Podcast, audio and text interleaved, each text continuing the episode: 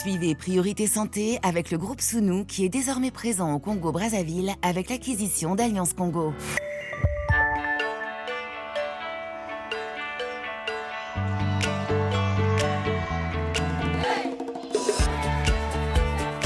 Priorité Santé. Caroline Paré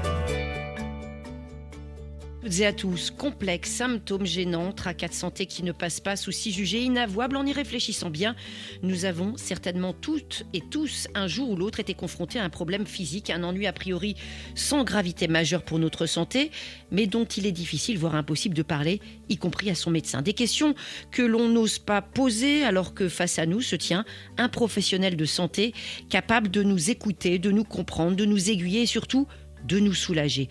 Bouche cousue sur ces zones du corps jugées honteuses, des bruits, sensations, odeurs ou apparences que l'on a du mal à assumer, à supporter et même à verbaliser. Ces tabous en santé, ils sont aujourd'hui au centre de notre émission. Des tabous, nous le verrons, qui ne sont pas forcément les mêmes d'un lieu, d'une culture, d'une époque à l'autre. Pour briser le silence, comprendre pourquoi ça bloque et surtout comment parvenir à en parler, dédramatiser et peut-être aussi à aider les autres à en finir avec l'inavouable, déculpabiliser, aller vers la simplicité en faisant tout simplement confiance à son médecin. Ces questions que vous n'osez pas poser à votre médecin, sous-titré Stop au tabou en santé, un livre écrit par sept médecins spécialistes, sept expertises réunies sous votre direction. Docteur Philippe Charlier, bonjour. Bonjour Caroline. Vous êtes praticien hospitalier, anthropologue, maître de conférences des universités Paris-Saclay. Et ce livre qui ouvre des pistes très concrètes, il est publié aux éditions Humaine Science. Quel tabou en santé quand on consulte en République démocratique du Congo? On posera la question au docteur Androucha Lugambi, médecin généraliste à l'hôpital général de référence de Kitambo à Kinshasa. Et puis en fin d'émission, on va évoquer la lutte contre les déserts médicaux en France. Cette lutte va-t-elle passer par des contraintes, des conditions d'installation pour les jeunes diplômés? Sujet que nous aborderons avec Corinne Imbert, sénatrice de la Charente-Maritime, rapporteur de la branche maladie du projet de loi de financement de la sécurité sociale. Et en fin d'émission, toute fin, la chronique sport du docteur Jean-Marc Sen, médecin du sport. Priorité santé sur RFI. Alors, docteur Philippe Charlier, vous qui êtes médecin et anthropologue, est-ce qu'il existe à vos yeux un point commun entre toutes ces questions que l'on n'ose pas poser, y compris à l'occasion d'une consultation, des sujets d'embarras partagés D'où cette question, d'où vient notre gène commune à nous, êtres humains? Je pense qu'il y a plusieurs points communs. Un des premiers, c'est l'image qu'on a de son propre corps. Je pense que hum, l'humain, en général, qu'on soit un homme ou une femme, et parfois même un enfant, on n'est jamais complètement satisfait de, bah, de nous-mêmes, de notre physique. Il y a toujours quelque chose qui cloche. Alors ça peut être notre pied, ça peut être notre pilosité, ça peut être euh, notre couleur euh, au niveau des extrémités, des mains, du visage, des boutons. Il y a toujours un truc qui cloche parce qu'on ne correspond pas à cette image parfaite qu'on voit dans les magazines, qu'on voit à la télévision, c'est-à-dire sur des supports qui ont été particulièrement euh, maquillés ou transformés par l'informatique. Ça, c'est la première chose. La deuxième chose, c'est euh, l'intimité. On a un vrai problème vis-à-vis de notre intimité, un vrai tabou, disons le mot, vis-à-vis de notre pudeur et de notre intimité. Il y a des organes dont on n'a pas envie de parler avec notre médecin, voire même avec notre entourage, alors qu'on devrait, ou on n'a pas envie non plus de les montrer lors d'une consultation. On n'a pas envie de montrer ses pieds, on n'a pas envie de montrer ses organes génitaux, on n'a pas envie de montrer euh, euh, son anus ou ses fesses, alors que parfois il y a des petits problèmes du quotidien qui s'y nichent, qui seraient très facilement traitables au début au milieu, et puis à la fin, quand ça devient trop important, bah, ça devient tellement important que ça finit par être difficilement traitable. Et là, euh, bah, on s'en mord un peu les doigts et on regrette beaucoup. Donc, il ne faut pas avoir de, pudeur mal placée vis-à-vis de son médecin. Il ne faut pas hésiter à lui en parler. Il ne faut pas se dire ah non, ça c'est pas pour lui, euh, c'est trop banal, c'est trop, trop bénin, c'est pas suffisamment important. On doit tout dire à son médecin. C'est vraiment extrêmement important. Et la gêne, docteur Charlie, elle peut être des deux côtés. On a vraiment une illustration de cette problématique euh, avec un message Facebook de Cleaver. Il est médecin généraliste à Lubumbashi en RDC et il dit, il reconnaît que certains sujets sont difficiles à évoquer. Hein. Cleaver cite les menstrues, la sexualité, la puberté. Selon lui, ce sont les tabous de la famille qui se répercutent dans le cabinet. Parfois, c'est trop tard, difficile de mettre à l'aise le patient. Il cite un exemple très concret. On en parle souvent quand on parle euh, des maladies de la prostate dans cette émission. Faire accepter à un patient un toucher rectal en cas de soupçon de maladie de la prostate. Votre confrère, donc Cleaver de RDC demande, docteur Charlier, euh, comment trouver les bons mots? Puis-je avoir des conseils? Alors, je pense qu'il y a déjà une bonne position. Euh, la parole euh, s'ouvre plus facilement quand on est allongé que quand on est assis. Donc il ne faut pas hésiter, quand on voit que le patient euh, ne parle pas beaucoup ou autre chose, qu'il est, qu'il est un peu sur la réserve ou que nous, en tant que praticiens, que médecins, on sent que le, que le patient n'a pas tout dit, qu'il en a encore euh, sous le capot, si je peux dire, eh bien, il ne faut pas hésiter à lui dire, bon, allongez-vous, euh, détendez-vous un tout petit peu, euh, j'écris deux, trois choses et je vous repose des questions. Ce changement de position, vous savez, c'est comme un, comme un divan de, de, psychiatre ou de psychanalyste, va vraiment permettre d'ouvrir et de, ça change complètement la psychologie de l'individu. Il ne faut pas hésiter non plus à prendre les devants à ce que le médecin dise un peu dans un inventaire à la Prévert, et alors votre nez, et alors votre prostate, et alors pour mm. faire pipi, et alors pour faire caca, et alors est-ce que vous avez du sang à tel endroit, et alors euh, côté transpiration, c'est ouvrir des portes en quelque sorte. C'est ouvrir des portes, c'est susciter l'ouverture de la parole et euh, au moins sur ces dix propositions, il y en a au moins une ou deux pour lesquelles le, patient va se saisir de cette perche et va aller un tout petit peu plus loin. C'est toujours ça de gagner. Et je le disais récemment, notamment c'est valable aussi pour les violences faites aux femmes, euh, que le généraliste, y compris dans une consultation initiale, dise Et vous, madame, est-ce que vous avez déjà subi des violences? Très généralement comme ça, ça ouvre une porte. Oui, c'est ça. Est-ce que vous avez pris des coups? Est-ce que vous avez pris des violences? Est-ce que votre mari est, délicat et tendre avec vous? Ou est-ce que parfois il lui arrive d'être brutal?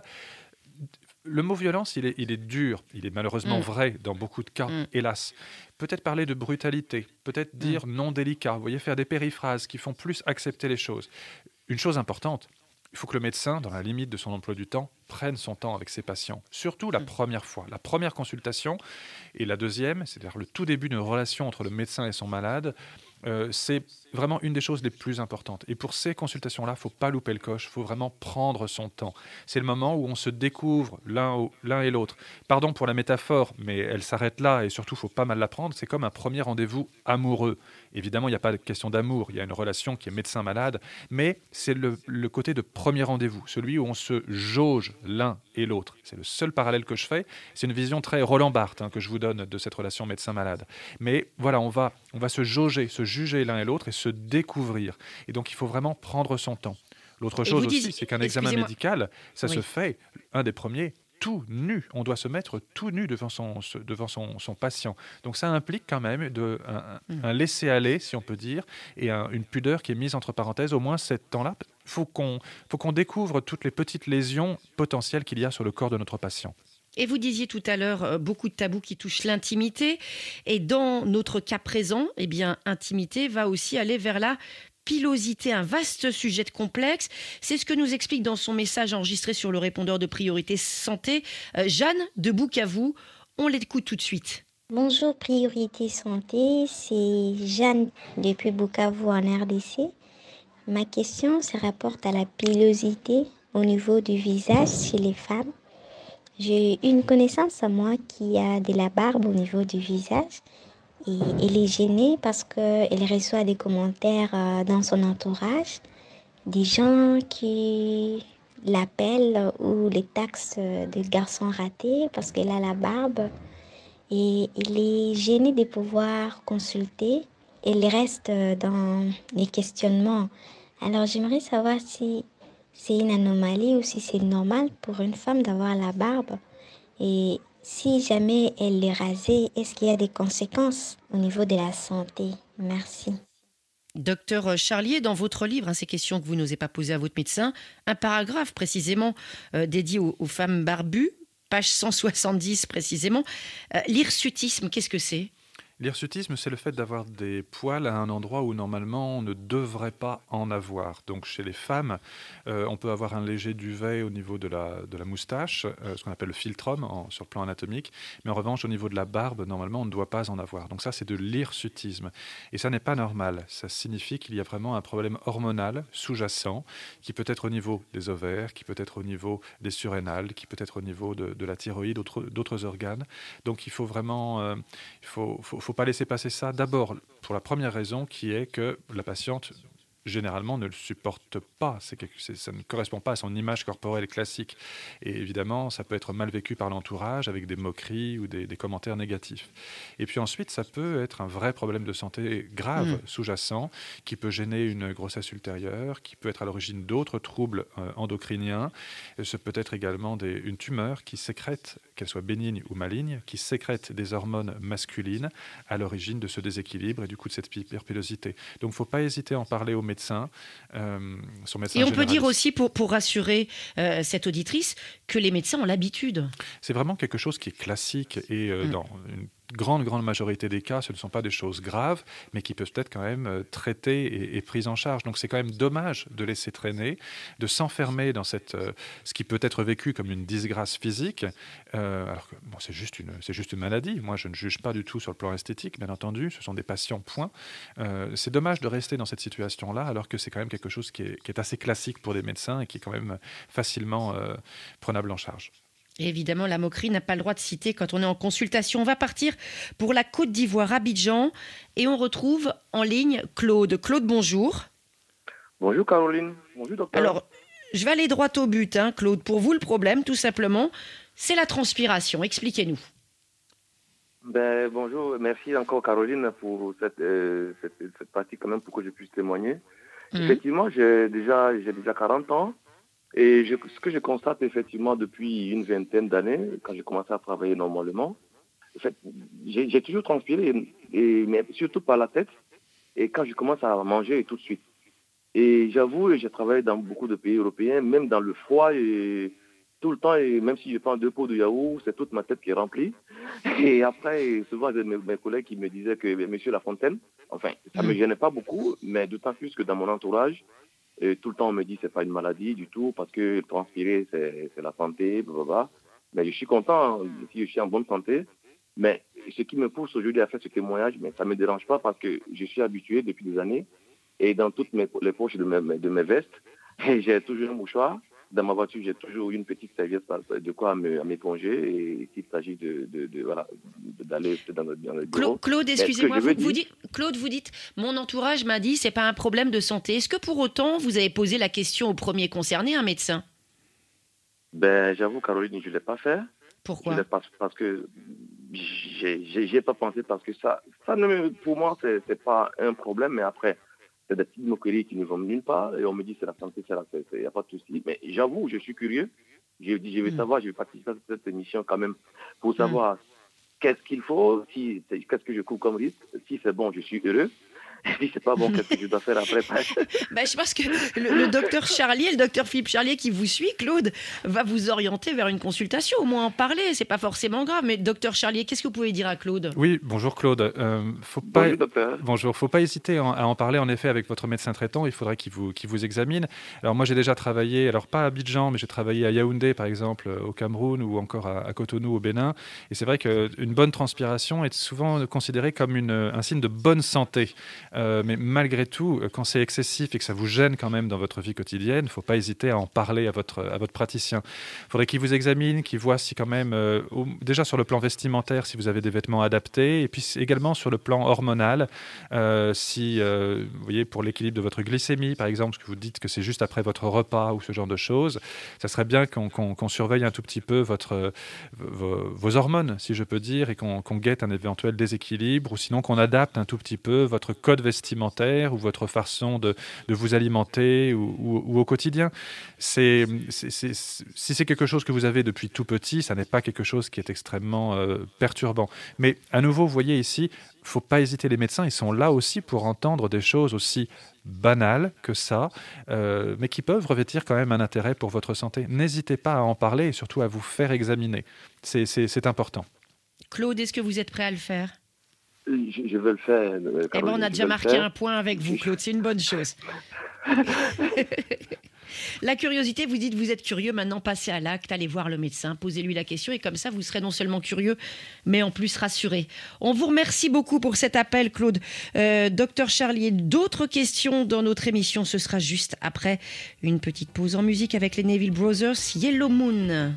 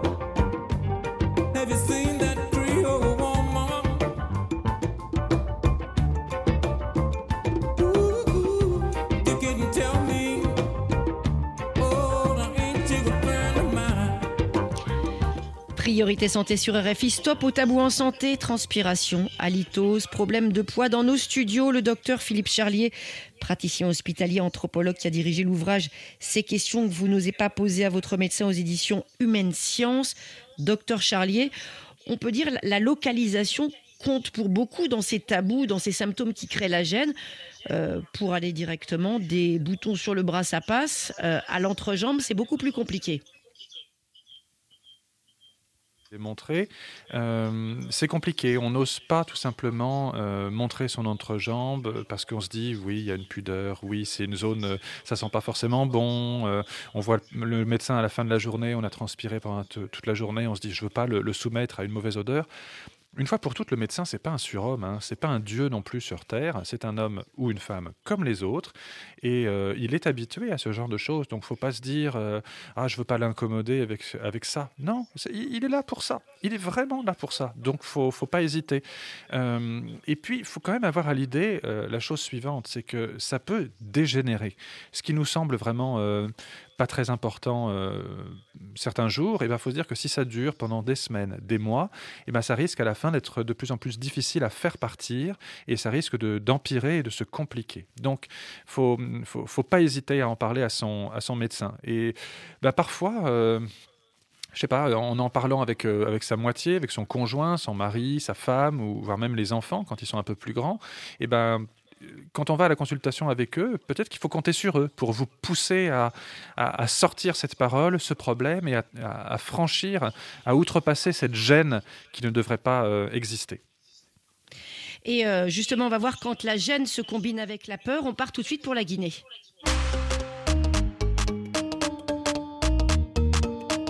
RFI à Conakry, 89.9 FM. Kadiatou, bonjour. Kadiatou avec nous, bonjour. Kadiatou, je ne vous entends pas. Est-ce que vous êtes avec nous, Kadiatou, en ligne de Conakry? Ah, on a perdu Kadiatou. Kadiatou, est-ce que vous êtes avec nous? Oui, je suis avec vous, je vous reçois très bien. Alors, vous nous recevez bien, c'est une bonne nouvelle. Vous avez 27 ans, Kadiatou. Expliquez-nous ce qui vous tracasse, un problème qui vous gêne énormément. En fait, moi, je suis née avec l'hémorroïde de la boule à l'anus. Euh, je suis désolée pour l'expression. Et j'en ai souffert pendant toute mon enfance. Et quand je vais chez le médecin, chaque fois que je vais chez le médecin, et une fois qu'il voit la boule, il se, il se met dans un état second. Il me dit, waouh, qu'il n'a jamais vu ça, qu'il n'a jamais vu ce modèle de maladie. Et moi-même, je me sens tellement gênée que le médecin lui-même qui est censé m'aider, me sensibiliser, qu'il qu'il me montre une peur tellement bleue que je me dis que est-ce que je vais m'en sortir? Donc vous souffrez Kadiatou d'hémorroïdes, hein, pour mettre un mot sur votre problème, et vous avez des réactions qui sont pas tellement, on va dire, dans, dans le calme de la part des médecins. Est-ce que vous avez vu plusieurs médecins? J'en ai vu plusieurs parce que celui que je voyais souvent, il me répétait une chose, il me disait soit après ton mariage, à l'accouchement, toutes les maladies de ton corps vont s'en aller avec. Et je me dis que ce sont des propositions quand elles viennent d'un médecin, puisque c'est ce que la société aussi nous raconte dehors. Si ce que le médecin et ce que la tradition dit, ça concorde, je ne vois pas la différence entre la science, la tradition, la vérité et puis euh, les idées fondées sur euh, ce qu'on a reçu de bouche à oreille. Et finalement, et justement, Kadiatou, excusez-moi, ces informations que vous donne un médecin, c'est un tradit ou c'est un médecin, on va dire, conventionnel? C'est un médecin, euh, au fait, chez nous, il n'y a pas de spécialiste euh, Hmm, d'hémorroïdes. Oui, pas de Je proctologue. passe voir un médecin généraliste. Hmm. Maintenant, si parfois il peut m'orienter vers un de ses amis, peut-être qu'il est plus compétent en la matière. Mais le souci est que tous les médecins que je vois, finalement, parce qu'on a changé de médecin, et tous les autres médecins que j'ai vus m'ont toujours raconté la même chose. Et finalement, moi-même, j'ai peur. J'ai très, très peur. Parce que Vous avez peur de quoi, Kadiatou j'ai d'abord peur que ce soit une maladie incurable parce que si ceux qui sont censés me, me- me soigner ont eux-mêmes peur, je me dis alors ça doit vraiment être euh, quelque chose de très très difficile.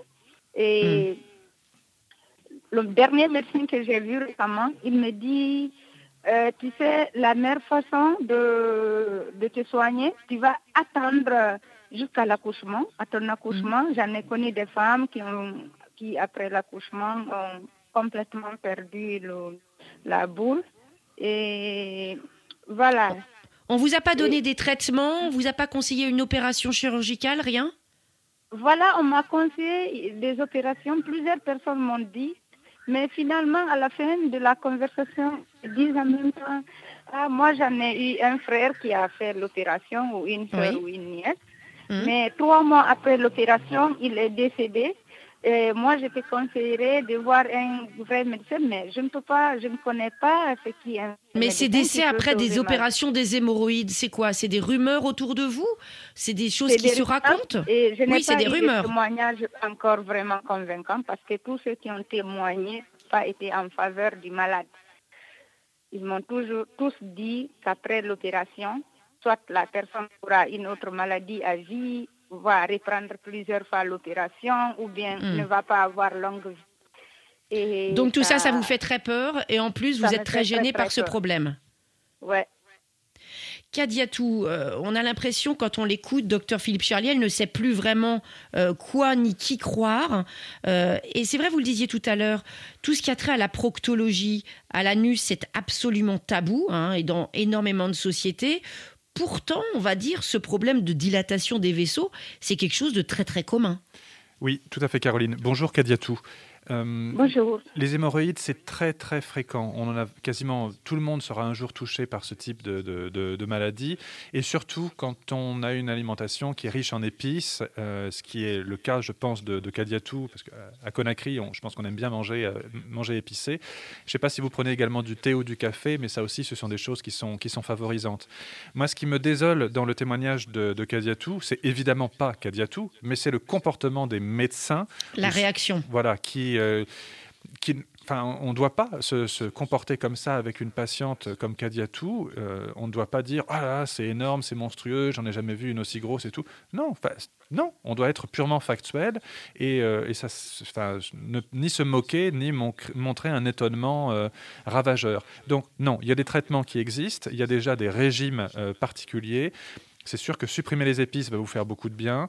Euh, supprimer également le café ou le thé, ou en tout cas en diminuer la consommation si jamais vous en prenez, ça fera également du bien. Le positionnement également pour aller aux toilettes. Et puis ensuite, oui, si vous avez ça depuis vraiment toute, toute petite, euh, la chirurgie peut vraiment être euh, utile pour, pour vous, à condition de vérifier que c'est bien une hémorroïde que vous avez. Et donc là, je pense qu'il faudrait que vous alliez voir un équivalent de proctologue, sinon un gastro-entérologue. Mhm. Les gastro-entérologues, et ça je sais qu'il y en a en Guinée-Conakry, euh, les gastro-entérologues, ils sont également compétents pour ce type, de, ce type de choses. La proctologie est une sous-spécialité, si je peux dire, ou plutôt une sur-spécialité de la gastro-entérologie.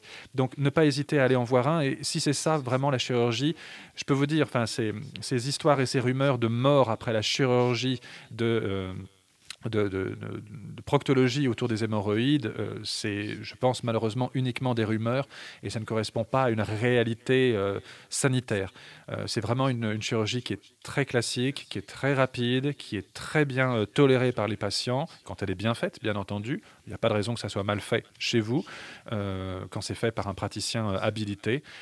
voilà, c'est généralement on peut mettre une sorte de petit, de petit élastique qui serre au niveau du pied de l'hémorroïde et ensuite ça finit par, par tomber. Il y a aussi une chirurgie où on découpe tout simplement sous anesthésie. voilà, évidemment, il ne faut pas que ça se surinfecte après, il ne faut pas que ça saigne non plus trop, mais ça c'est une chirurgie qu'on fait depuis des années et des années qui est maintenant très bien maîtrisée. Donc faut pas en avoir peur. Et pardon, euh, Kadiatou, mon conseil serait peut-être de changer de praticien et que vous tombiez sur un praticien euh, peut-être un peu plus humain euh, et plus hmm. conforme aux prescriptions hippocratiques que ceux que vous avez vus qui ne doivent pas se moquer de vous, ni prendre ça à la légère, et qui doivent surtout vous orienter vers quelqu'un de, compétent pour que vous, vous arrêtiez d'avoir ça. Kadiatou, est-ce que vous avez essayé de vous rapprocher de l'hôpital Donka, par exemple, à Conakry? Oui, j'en étais à Donka. Et alors, vous avez vu un spécialiste en gastro-entérologie euh, Oui, j'ai vu un, spécialiste. Quand je lui ai montré euh, mon hémorroïde, il, avait, il avait peur, il ne me l'a pas caché. Et puis, il m'a donné des antibiotiques. Il m'a dit l'état auquel se trouve mon hémorroïde, il faudrait qu'une partie d'abord retourne dans le ventre parce que c'était tellement et puis c'était encore enflé, il y avait le sang qui coulait. Il, vous a donné des antibiotiques pour des hémorroïdes, Kadiatou Oui, oui, il m'a dit que les antibiotiques vont me permettre de dormir et de moins sentir euh, la douleur, en attendant que le sang et puis tout ce qui est là euh, arrête de couler et puis on va voir. Hmm. Mais ça ici, pas peut à l'hôpital. Il y a peut-être une infection. Oui, elle devait être surinfectée, votre hémorroïde, je pense. Elle devait être surinfectée. Hmm. Mais malgré tout, dans ce cas-là, il faut qu'il vous oriente, une fois que ce, ce, pic-là est, passé, il faut qu'il vous oriente vers un chirurgien capable de vous prendre en charge. On ne peut pas vous laisser repartir comme ça, euh, tel quel, ou sans suivi. Voilà, il faut vraiment que vous retourniez, pardon de ces conseils, sans en plus vous avoir examiné, mais ce que vous dites est assez euh, caractéristique. Il faut quand même que vous ayez un avis chirurgical en bonne et due forme. Vous avez 27 ans, vous nous avez dit. Donc euh, mm. voilà, mm. vous êtes euh, jeune, totalement jeune, et c'est dommage de laisser traîner ça encore longtemps. Donc, on va tout on, remercie beaucoup Kadiatou hein, pour sa question. le temps passe très vite. On va partir tout de suite à Marseille, retrouver René. René, bonjour. Bonjour Caroline. Alors René, vous aussi, il y a un problème qui vous gêne énormément. Qu'est-ce que vous pouvez nous en dire? Oui, justement, euh, j'ai un problème depuis plus de 15 ans d'émission de gaz. Mhm. Euh, j'en avais fait un tabou au départ parce que je n'en parlais pas dans mon milieu.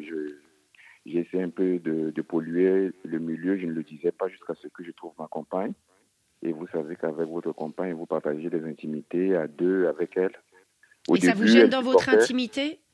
Oui, ça me gêne parce que je me suis rendu compte qu'à chaque fois quand on est là, je dégage euh, un peu une odeur qui la met mal à l'aise. Hmm. Et ça suscite en moi des sentiments de, peur, euh, puisque ça puisse euh, se répercuter sur mon couple. Donc j'ai été obligé de, de, quitter ce tabou-là pour aller consulter des médecins. Et qu'est-ce qu'ils vous ont dit, ces médecins? Alors le premier n'a pas hésité à me dire que c'était normal et que c'était passager pour lui, c'était rien en fait de dramatique. Mais mhm. sauf que ça persistait et puis je n'ai pas hésité à en, consulter un deuxième mhm. qui m'a tout simplement conseillé de revoir mon alimentation. Vous avez suivi ses conseils?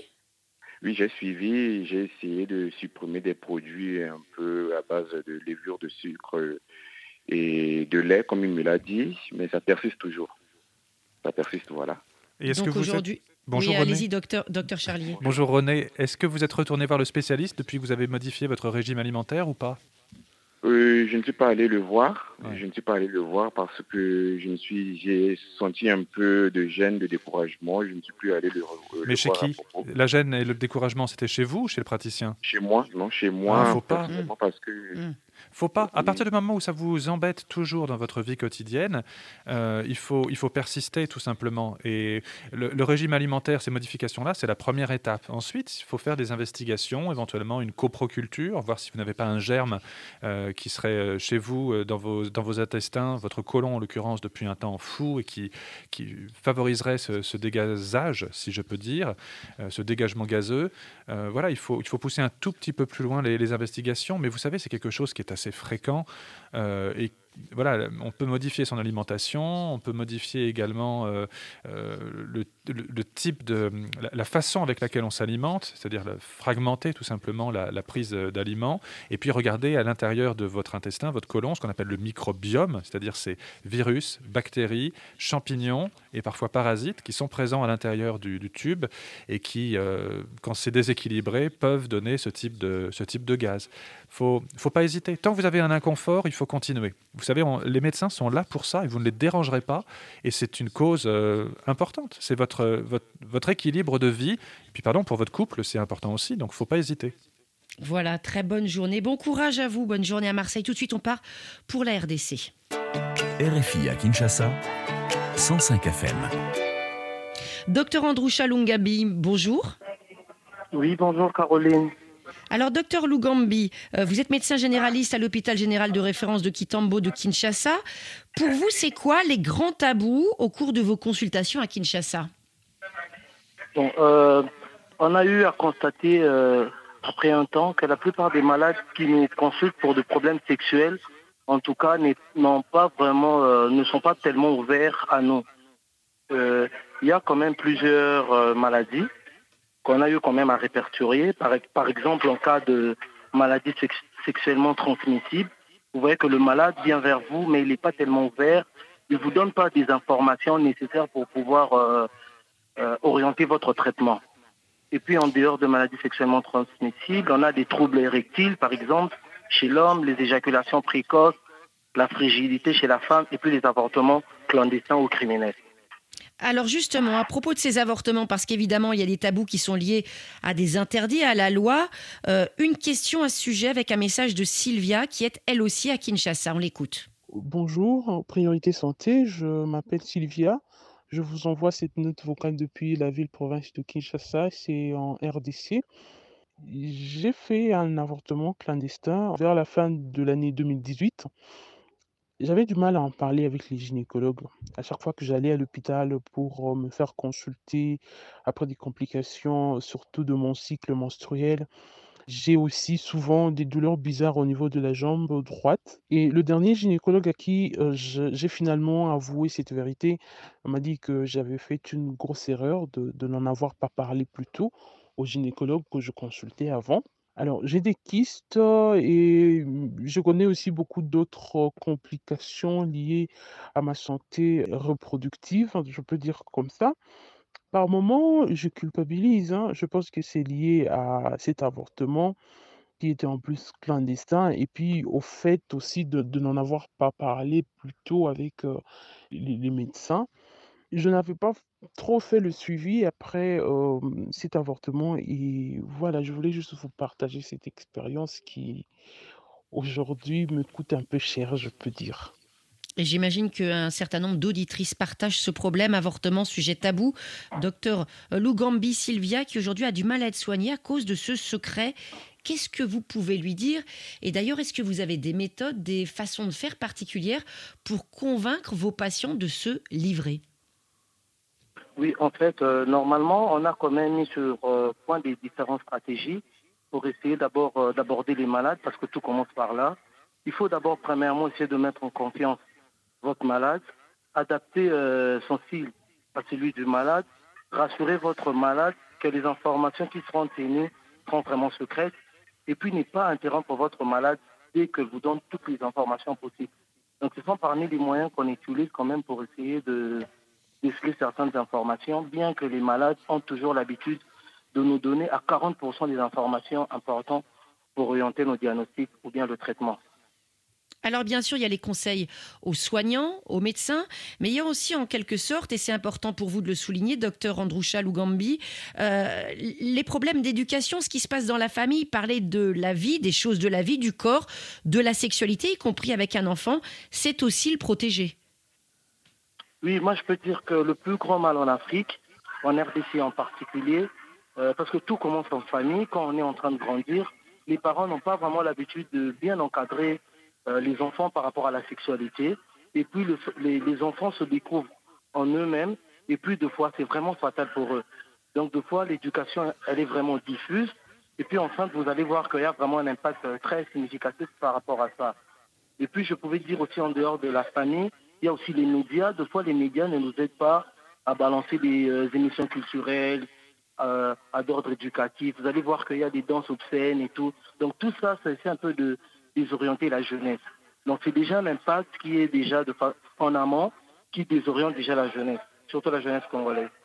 Merci pour votre éclairage, docteur Andrew Chalougambi. Vous avez suivi cet échange, docteur Philippe Charlier. On, a parlé justement des conseils aux patients, euh, des conseils aux soignants et à l'instant des conseils à la famille. Oui, c'est vraiment un groupe. En fait, chacun a sa carte à jouer pour euh, ouvrir la parole, pour, euh, si je peux dire, retrouver la parole perdue, la parole qui n'est, pas sortie, qui est encore à l'intérieur du, du, patient. Chacun a sa carte à jouer, chacun a son rôle. Donc c'est pour ça que quand on voit qu'un malaise s'installe euh, au sein d'une de ces trois étapes, eh bien il faut, il faut, il faut la lever je pense qu'on ne peut rien reprocher du tout à, Sylvia. En tout cas, le médecin n'a rien à juger.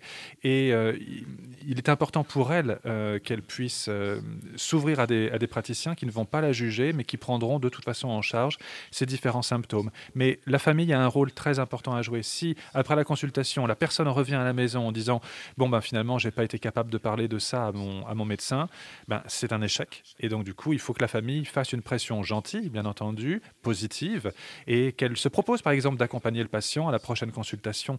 Vraiment, chacun a, son, a sa part du jeu à, jouer. C'est très important. C'est un travail d'équipe. Et ce qu'on a entendu en tout cas avec les auditeurs, c'est qu'il y avait ce besoin de parler, ce besoin de se confier un petit peu, puisque on arrive à dire ce qui est assez étrange toujours à la radio, ce qu'on n'arrive pas à dire à son médecin, alors qu'il y a énormément de personnes qui sont en train de nous écouter. Donc on invite les gens à vraiment confier à leur médecin, à faire confiance. Et on vous remercie infiniment hein, d'avoir répondu à notre invitation, docteur Philippe Charlier. Je rappelle cette collection dite 33, donc vous êtes le directeur de collection et c'est ce livre euh, très intéressant, ces questions que vous n'osez pas poser à votre médecin aux éditions Humaine Science.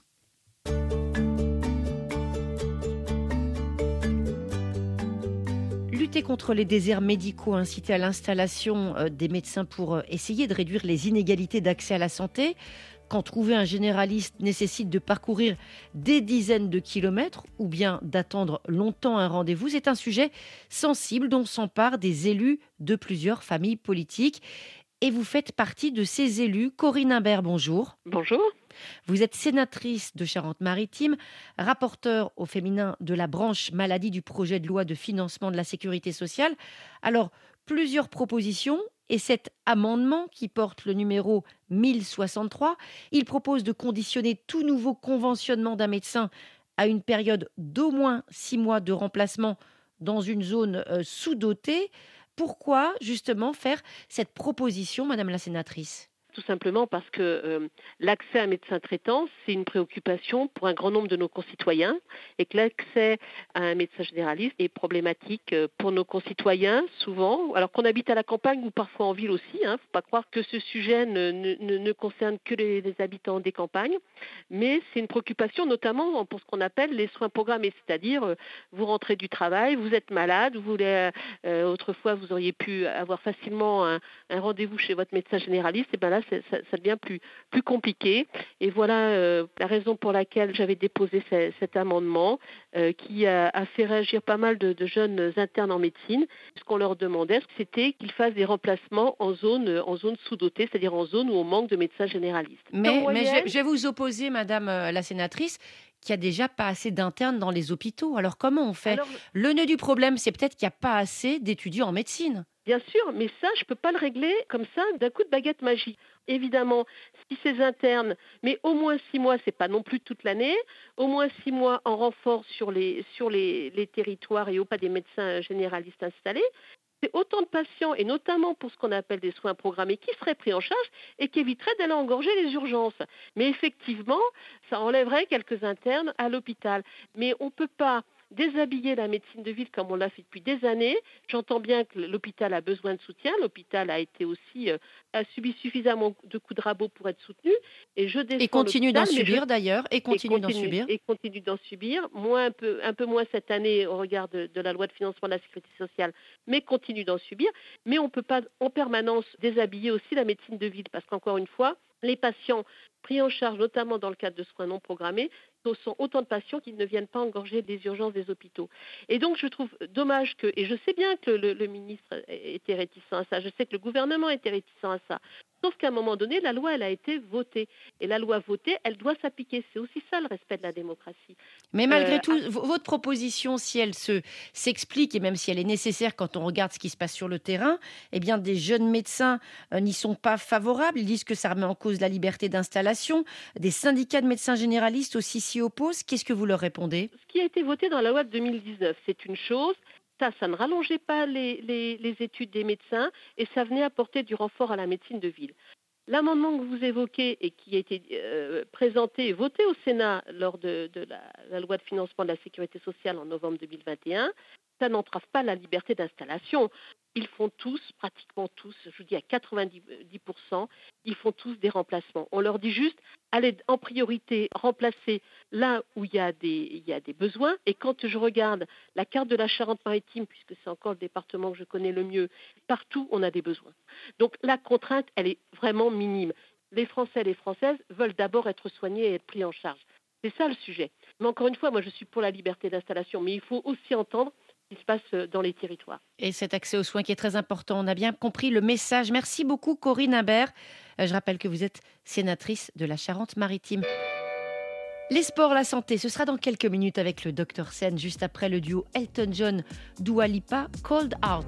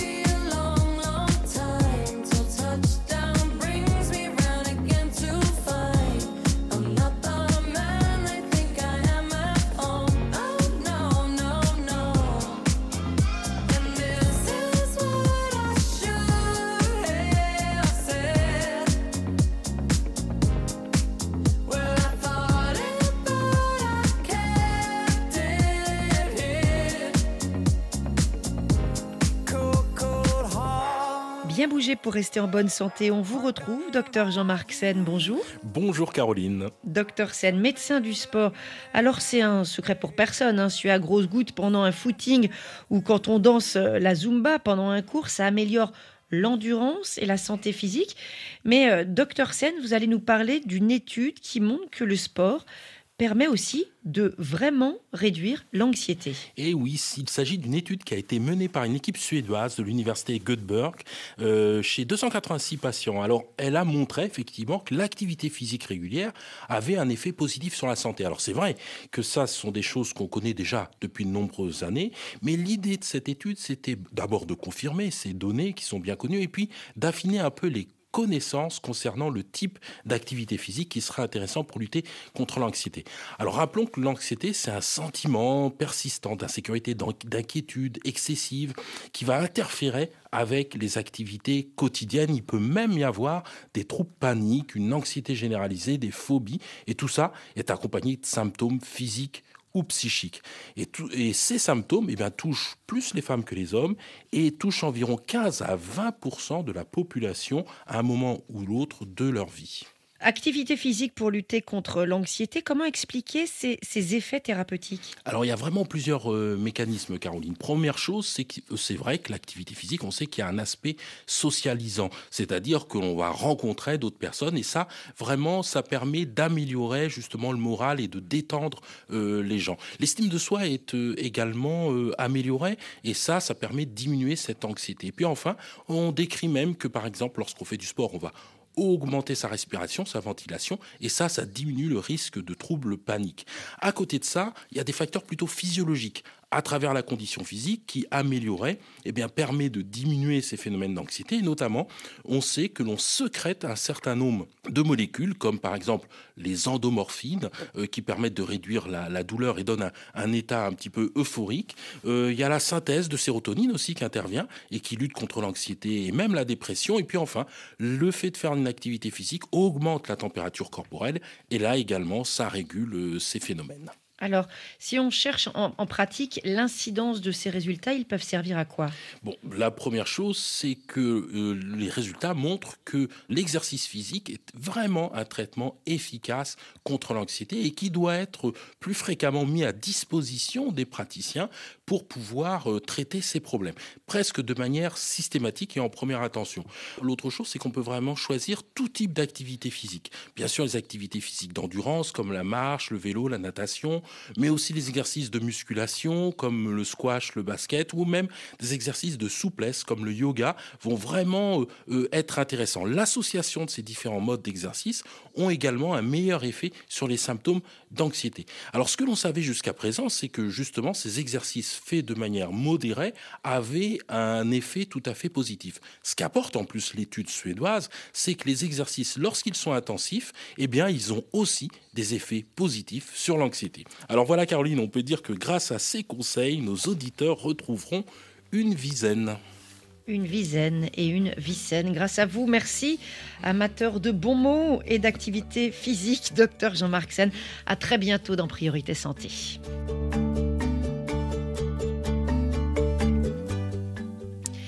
Notre émission touche à sa fin. Merci à toute l'équipe qui, chaque jour, la fabrique, la prépare, la réalise. Louise Calédec, Ophélie Lassène, Didier Bleu et avec nous Laurent Hérault. Demain, nous allons parler de la leptospirose et des autres maladies transmises par les rats, facteur favorisant prévention de ces zoonoses bactériennes dont l'incidence est en hausse. On se retrouve demain. D'ici là, portez-vous bien et surtout, lavez-vous bien les mains.